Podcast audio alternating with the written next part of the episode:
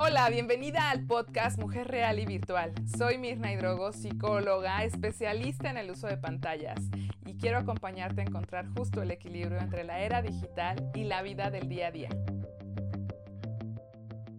Hola, me encanta verte y escucharte y sentirte y prácticamente estar contigo, porque todos los sentidos están ahora en la tecnología. Prácticamente solo nos falta el tacto y el olfato, pero te mando un abrazo virtual. Hoy vamos a hablar tal cual de esto, de la relación que tenemos con nuestro valor, nuestra autoestima, qué tanto valgo, qué tanto me siento segura, empoderada, qué tanto disfruto de mis relaciones personales en general, amistades, pareja, eh, relaciones laborales relaciones también con nuestros hijos, con nuestros hermanos, padres, y que tanto eso tiene que ver con qué tanto me relaciono con mis dispositivos.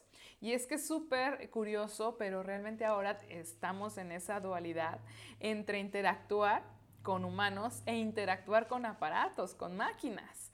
Y que nosotros somos pues en esa misma función un ser humano único y repetible, pero al mismo tiempo funcionamos como una máquina, funcionamos desde ese lugar. Entonces, una máquina perfecta, pero nunca es una máquina en serie. Definitivamente todo ese mecanismo que hay internamente es en función de nuestros talentos, de nuestras habilidades, de nuestras historias, de nuestra conciencia. Pero aquí viene lo interesante. ¿Con quién pasas más tiempo? ¿Con tu familia, con personas, con tus amistades, en tus relaciones o con los dispositivos electrónicos, con las pantallas. Y esto es súper interesante porque si te das cuenta, y yo te he platicado un poco de mí, pero yo pasaba prácticamente todo el día con objetos. No solamente con pantallas, objetos, es decir, con los muebles de mi casa, con, eh, pues, en la oficina, en los lugares en donde estaba, estaba más en interacción con mi celular, con mi tableta, con mi teléfono, con todo lo que había, el computador, con la televisión, etcétera incluso donde entramos en este espacio de ahora mismo que me ves a través de esta cámara, cómo es que empezamos pues a hablar con objetos. Y a veces, y está demostrado que un alto porcentaje habla con su mascota, y es un ser vivo, lo entiendo, pero a esto voy, no solamente es con la mascota, hay también estudios que hablan de que ya ahora los niños, los adolescentes nombran a su teléfono, así como también se nombra al auto, estamos interactuando ya de una forma más profunda con los objetos. Y estamos dejando de interactuar de una forma pues amorosa, cercana, íntima con las personas, en donde nos cosificamos, en donde eh, creo que el otro está para servirme, está para darme, está para ayudarme. El otro es mi esposo, mi hijo, mi padre, mi madre, mi hermano, mi cuñado, mi vecino. Y de qué forma también empezamos a creer que el cuerpo, como en esa eh, idealización falsa, el cuerpo está para solamente darnos y no le damos, no le cuidamos, no le acompañamos, prácticamente le alimentamos y lo hacíamos, porque si no, pues estamos en una línea obviamente de muerte. Pero si no fuera necesario alimentarte, ¿lo harías? O qué calidad de alimentación te estás dando. Porque para alimentar un objeto, un aparato, el celular, la computadora, necesitas alimentarlo de energía eléctrica. También comen los aparatos. También necesitan descanso si no se sobrecalientan, si no, eh, pues se rompen, dejan de funcionar. Y esto es súper interesante porque lo mismo pasa con las relaciones emocionales cercanas.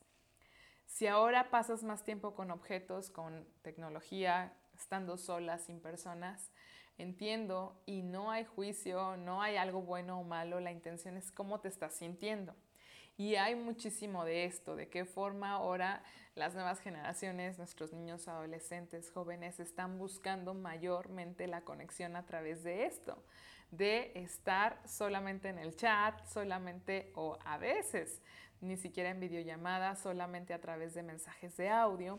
Y esto es lo interesante, los objetos más las personas somos esa fusión y hay una integración de poder usar la tecnología como un vehículo que nos acerque y nos facilite a conectar con las personas, es decir, crecer esa comunicación. Son medios de aumentar y de crecer los canales de comunicación y las formas de hacerlo, ¿no? Ahora también que hay todo este boom de stickers, emojis, GIF, avatars y todo lo demás que se seguirá creando, pero no está sustituyendo nunca la interacción humana. Si te está costando trabajo estar cercana a alguien, este espacio es para que te des cuenta.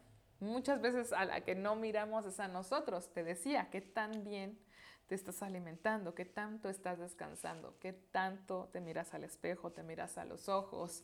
A veces vemos fotos y videos de tantas personas, nuestros, digamos, artistas favoritos, personas públicas, el presidente, amistades, y no nos miramos a nosotras o no publicamos nada porque no queremos que nos vean, porque nos rechazamos.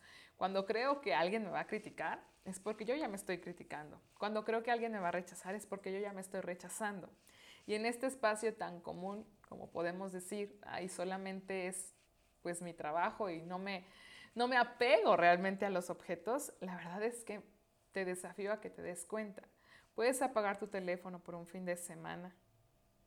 Tal vez suena una locura y no te estoy retando, sino que te estoy cuestionando. Cuestiónate si puedes, si no, si sería difícil o si sería algo imposible. Y ahora mismo, eh, yo recuerdo las primeras veces que lo hice, me generaba mucha ansiedad, me generaba mucha soledad, mucha tristeza. Y aquí viene la pregunta. ¿Te has puesto a pensar qué te pasa? ¿Qué te pasa cuando dejas de tener esta seguridad a través de los objetos, de, de estar solamente pues aquí y ahora el estar una charla, y lo comparto mucho y lo hablaré tal vez en otro episodio a fondo, pero el estar en una fiesta, en una reunión sin pantallas es maravilloso. Ahora también existen las fiestas virtuales. Están los dos polos. El punto es el equilibrio, ser congruente y estar alineada, en que sea exactamente igual lo que piensas, lo que sientes, lo que dices y lo que haces. Y ahí puedas ver resultados en integrar la tecnología, en vez de lugar, en vez de tenerle miedo a ese lugar que estás temerosa a conocer, yo te invito, porque estuve en ese miedo a la tecnología no es para mí, yo no soy tecnológica, yo no entiendo, eh, si entro me inundo de y me distraigo y tengo 50 mil pestañas abiertas en mi computadora y me distrae el chat, etcétera, etcétera, y me entra una llamada y me entra otra del otro teléfono, llegué a tener en ocasiones dos o tres teléfonos a la vez, dos o tres cuentas de redes a la vez y se vuelve una locura. Por eso te invito a que hagas esa reflexión y que si ahora quieres nutrir más tus relaciones personales, te atrevas. Que no te dé miedo a que te vayan a rechazar. Que no te dé miedo a esa amiga que tengo tanto sin hablarle y ahora le voy a escribir. Simplemente me va a decir que pues no, o ni me va a dejar, eh, pues ni me va a contestar o me va a dejar en visto. No me va a dejar contarle qué me pasó. Y aquí la intención no es que salga perfecto, sino que te muevas. Que te muevas del lugar en el que estás, que te salgas de tu zona segura y que intentes, que intentes verdaderamente hacer algo diferente. Porque es una locura querer los mismos eh, patrones de conducta, no mover nada de mi rutina, pero tener resultados distintos.